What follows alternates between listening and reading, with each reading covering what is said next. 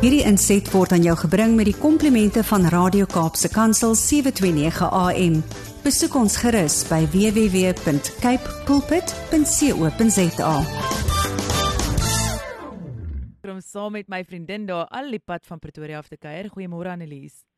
Môre môre ja, uit Pretoria wat ons dink ons is amper in die lente. Ek het nog 'n baadjie aan, maar die dae raak nou heerlik warm hier by ons. Dit Nee, is 'n bietjie te vroeg. Ek is baie bly vir jou par. Die bloeisels kom uit aan hierdie kant is al um, inligting wat ek het op hierdie stadium. Dat daar enigstens 'n uh, toekoms op pad vooruitsig van 'n lente is. dit is dit. Ons praat nie oor die weer nie. Ek het gesê ek is 'n Kaapenaar in in my been en bloed, maar as dit by die weer en die verkeer kom, is ek nog 'n bloemfonteiner, so ons vat hom van daar af. Anneliese, ek kuier so lekker van um, elke week saam met jou. Dit is vanoggend vanoggend vir my baie na in die hart. 'n um, 'n tema waaroor ons praat, aangesien ek elke maandag saam met Jaco van the Character Company ook gesels, ook daarvan Gauteng af. Um sommer net so 'n bietjie oor hierdie onderwerp spesifiek groot word sonder 'n pa of die vaderfiguur. Mm -hmm. En ehm um, hulle praat van the father wound en ek dink Augustus is 'n vroue maand en 'n tyd waar daar baie gefokus word op die vrouens en die geweld teenoor vrouens en kinders.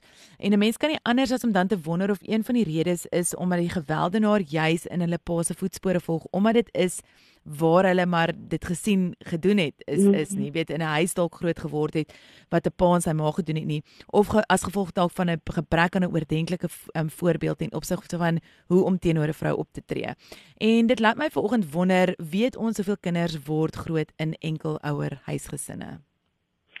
Ja, elke jaar is dit amper asof dit half toeneem, jy weet, en ek dink die statistiek in Suid-Afrika is glad nie iets waaroor ons oor opgewonde moet raak nie. Inteendeel, ons moet begin introspeksie hou oor wat alles verkeerd gaan in ons land. En ons weet nou al jy hoef nie slim te wees nie, jy kan maar net rondgaan in jou samelewing om te weet dat enkelouer gesinne totaal en al nie 'n vreemde verskynsel in ons land is nie. En baie van hierdie is waar die pappa die vader figuur totaal en al afwesig is.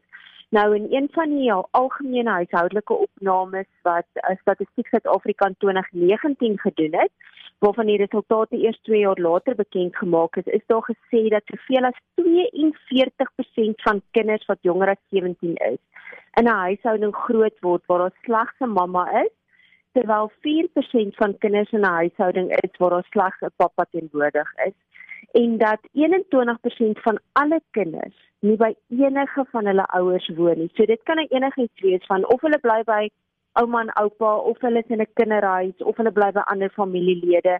En natuurlik weet ons ook baie van daai kinders bly dan op straat. Jy weet dit is net so groot realiteit in Suid-Afrika. En dan uiteindelik is daar slegs iets soos 33% van alle kinders wat by beide ouers woon en daarbey wil ek ook sommer 'n kantlyn opmerking maak. Dit beteken nie daai 33% van kinders wat by albei ouers woon word in 'n stabiele huishouding groot nie. Nou wanneer die pa basies geen rol in hul kinders se lewens speel nie, het sy omdat die ouers geskei is, die pappa dood is of as gevolg van ander redes by die ouers dalk vervreem is uitmekaar, los dit daai kinders met daai diep bond, daai ding wat jy nou nou van gepraat het, daai vaderwoon. En 'n psigoanalis het dit soos volg opgesom. All men, whether they know it or not, hunger for their father and grieve over his loss. They long for his body, his strength, his wisdom. Nou hierdie diep wond of dan daai vaderwond is 'n emosionele wond wat ontstaan as gevolg van negatiewe ondervindinge met 'n persoon se eie vader of 'n vaderfiguur soos om verwerp te voel, ver, verwaarloos te word of verlaat te word. En dan die belangrike ding, jy weet ons moenie oordeel om te sê ja, maar dit gebeur net in sekere huishoudings nie. Dit kan persone van alle agtergronde en alle sosiale groepe raak en 'n blywende indruk op hulle geestelike en emosionele welstand laat en dit raak dogters en dit raak seuns. Om een of ander rede dink ons mos dit raak net seuns. Hmm. Dit raak beide geslagte. Ja, verseker en ek dink dit is baie belangrik om dit te onthou. Maar ek wil jou vra, um, Annelies, watter effek het 'n afwesige pa op 'n kind of dalk selfs op 'n volwassene?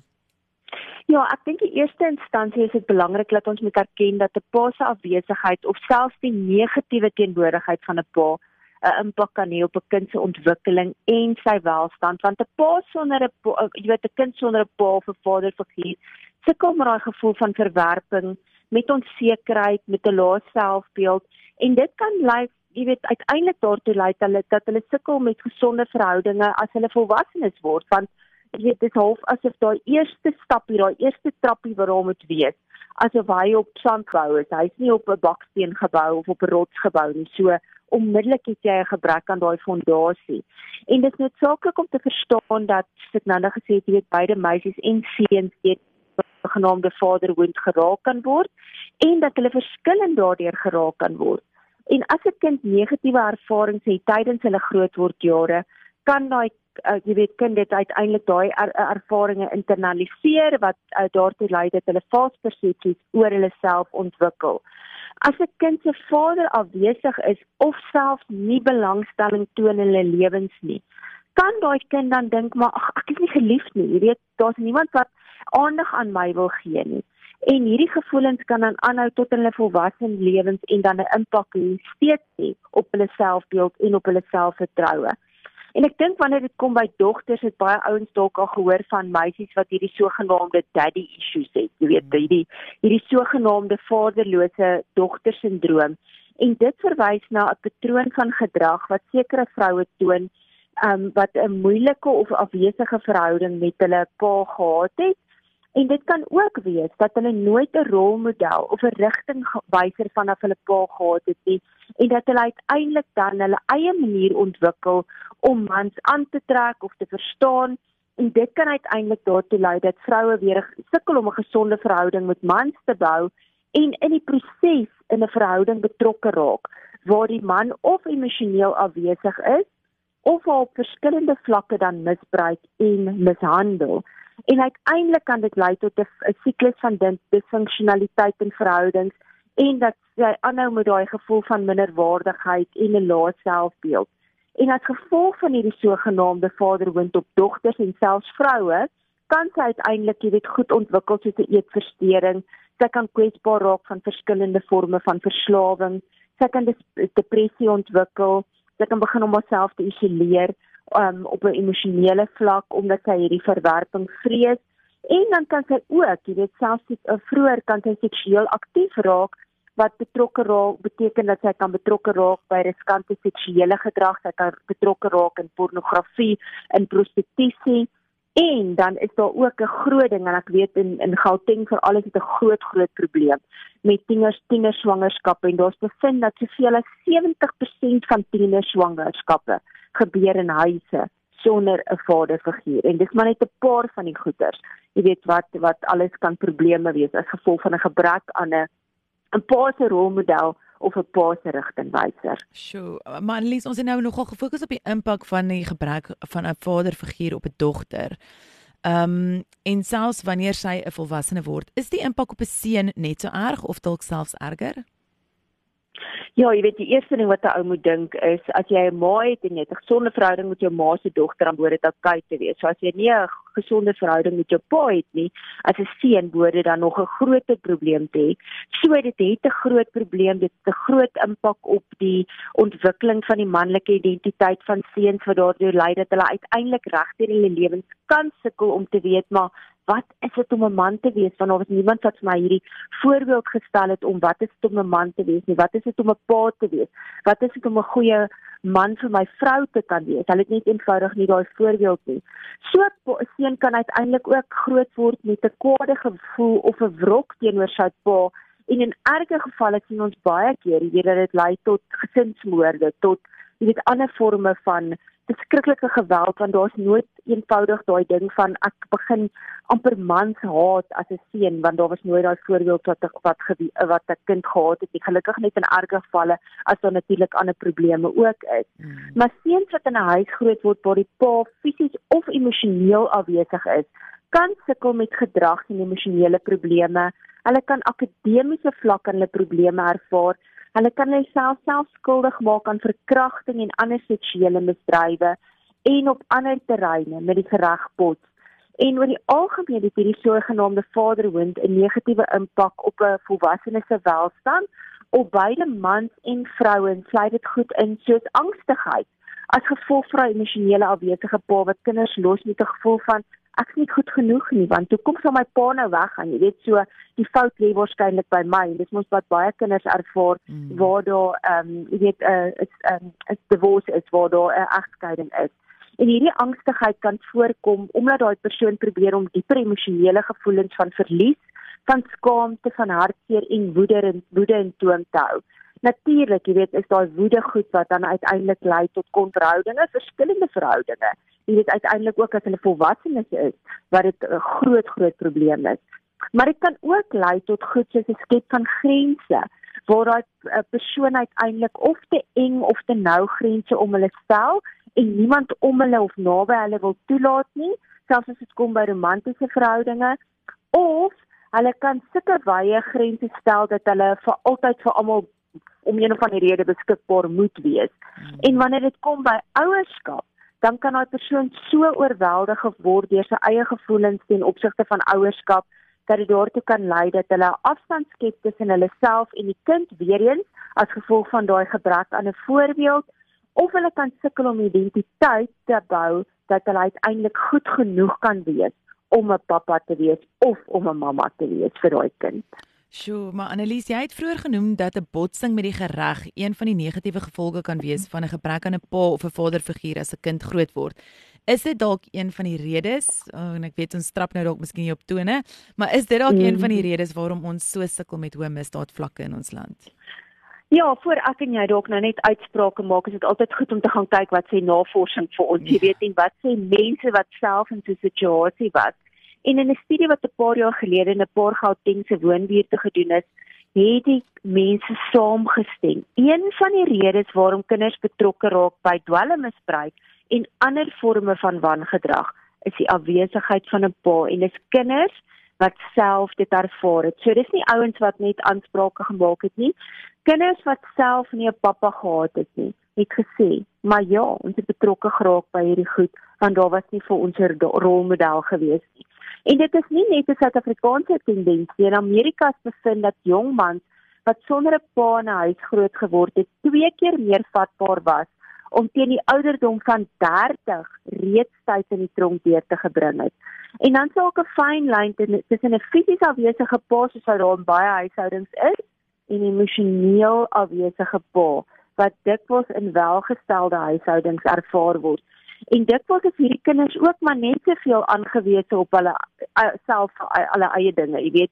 En een van die voorbeelde is natuurlik daar's 'n gebrek aan emosionele ondersteuning. Baie keer is daar soveel geld, jy weet, die geld is oorweldigend, maar daar's nie emosionele ondersteuning nie en dit weet ons tog. Jy weet, is die belangrikste ding vir 'n kind.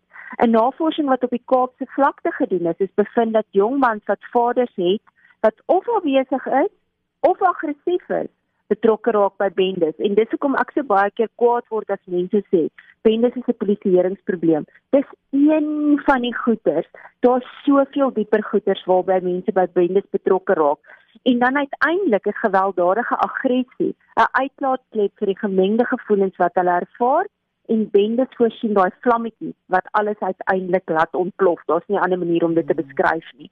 En uiteindelik is dit bekend daarvoor dat seuns en mans wat by bendes aansluit dit doen omdat hulle hierdie sense of belonging wil ervaar. Hulle voel dat hulle aan iets behoort, dat hulle aanvaar word en dit is 'n gevoel wat daai afwesige pa nooit vir hulle gegee het nie. En dit is so so hartseer en so 'n vingerwys na almal van ons toe. Maar ek wil ook terselfdertyd ons luisters daarna herinner dat ons nie almal oor dieselfde kam moet skeer nie. Dankie tog daarvoor. En dat daar juist baie kinders is wat veg teen dit wat hulle in sulke huise ervaar het waar die pa besig is. En een voorbeeld is die bekende joernalis Julian Jansen wat die boek geskryf het Seun sonder pa, waar hy sê dankie tog dat hy en sy boeties dit kon regkry om nie deel te word van bendes nie ten spyte van die alkoholmisbruik, die aggressie en die streng dissipline wat hulle pa, jy weet, ge gehad het en die voorbeeld wat hulle pa vir hulle gestel het. En hy spesifiek Julian het besluit, hy gaan nie daaraan vashou nie, maar hy gaan eerder uit sy pa se foute leer en sy eie pyn gebruik om genesing vir ander ouens te bring en ek wil mense tog uitnooi om daai boek seuns sonder paas te te koop en te lees as hulle in so 'n situasie is. So ter afsluiting, as 'n biologiese pa afwesig is of as die pa emosioneel afwesig is soos wat ons sê en ons in baie eise ook sien laat dit juist die deur oop vir ander mans om 'n positiewe rol in sulke kinders se lewens te begin speel.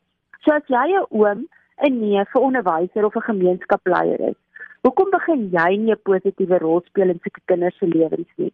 Gee 'n bietjie van hulle van, van jou tyd en aandag en help jy so 'n kind om dan daar deur daardeur daai daai geliefdheid wat hulle dan kan ervaar dat hulle hulle self kan aanvaar sodat daai emosionele wond heel gemaak kan word en dat hulle uiteindelik volwassenes kan wees van van verantwoordelik is en dat daai negatiewe siklus wat ons soveel huise is in Suid-Afrika en reg oor die wêreld gebreek kan word omdat iemand bietjie van hulle aandag en hulle tyd vir daai kind gee al is hy biologiese pa totaal en al afwesig. Ja, yes Annelies, dankie. Dit is die die statistieke wys definitief en dis wat vir my altyd so lekker is van julle julle gee vir ons daai statistieke. Maar ek wil 'n storie net gaan met jou deel. Ek het verlede jaar in um, een van my tydsklewe Ask a Stranger Kind Um, dis 'n organisasie wat so met verskillende mense praat en bietjie mense net so bietjie uit die boksies uit te haal. Het ek met 'n Wesley 'n um, onderhoud gevoer en Wesley is in die um, Cape Flats En mhm. ehm um, weet in ons onderhoud het hy te vertel weet sy pa weet was sy grootste rolmodel en op 8 is sy pa 'n hartaanval oorlede. Mm. En hy het uit rugby en sokker en alles gespeel en ehm um, sy sy broer wat nou ouer is het nou die huishouding oorgeneem hy het toe sy sy ma begin slaan en ehm um, mm -hmm. in die aande as sy nou weet hy kom huis toe dan sy hom in die Cape Flats uitgestuur en gesê gaan staan net op die straat hoek by daai dromme by die vuur en gaan hou jouself warm totdat jou broer net gekalmeer is of dan nou weet ehm um, mm. aan die slaap geraak het dan kan jy weer huis toe kom en dit is waar Wesley betrokke geraak het in die bendes in die Cape Flats. Mm -hmm. En Wesley het geëindig as een van die top top top bende leiers, leiers. wat ehm um, ongelooflik toe ek met hom daai dag ons ons onderhoud voer, weet hy's gerehabiliteer nou en hy het so gehuil daai dag van wat hy alles in sy lewe aangevang het net omdat hy nie 'n pa gehad het nie. So die mm. realiteit daar buite is definitief dit mm-hmm. en daar's soveel ongelooflike plekke jy kan 'n world needs 'n vader van Cassie Karstens ook deurwerk. Jy kan betrokke raak by the character company. Ek gesels net so na 10 saam met hulle ook. Ehm um, kom ons raak betrokke. Kom ons kyk hoe ons hierdie siklus kan breek. Kom ons wees die die, die chain breakers om 'n ja. nuwe generasie te kan oprig wat nie vaderloos is nie. Al is jy nie die biologiese pa nie, jy kan 'n positiewe manlike rolmodel raak. En dit vra tyd en aandag, dit vra nie geld nie. Tyd Verseker. is so kosbare ding. Aandag en voorbeeld, daai liefde wat jy kan gee daar's geen geld wat dit kan koop nie. Verseker. Dankie vir jou waardevolle insetsels Annelies. Jy kan vir Annelies ook kontak by editor@servamus.co.za. Annelies, maar hulle kan ook hulle hande kry op 'n kopie of dan nou aanlyn. Vertel ons asseblief bietjie meer daarvan. Ja, ons webwerf is deesdae nou ook so dat ons kan ook sê ons het geraai, ons het 'n e-commerce webwerf, so jy kan sommer direk op hom gaan inteken en betaal op 'n veilige platform. So jy kan kies tussen 'n fisiese tydskrif of jy kan 'n digitale tydskrif kry. Dis jou keuse natuurlik is digitaal bietjie goedkoper en kom vinniger en makliker by jou uit. Maar ja, word deel van die gemeenskap want dit is hierdie tipe van goed wat ons bespreek in die tydskrif. O, een van die ouens met wie my kollega onderhoud gevoer het, het na die tyd het hy gesê want ons het ook wat ek en jy nou oor die, in die toekoms sal oorgesels, goed oor skolebende, sulke goed wat betrokke is en toe sê hy in sy woorde, hy wens elke mens, elke gemeenskap lid kan dit kan 'n hand lê op hierdie tydskrif want dit maak net so groot verskil in wat ons mekaar kan gee. So kyk na die ander kant van misdaad.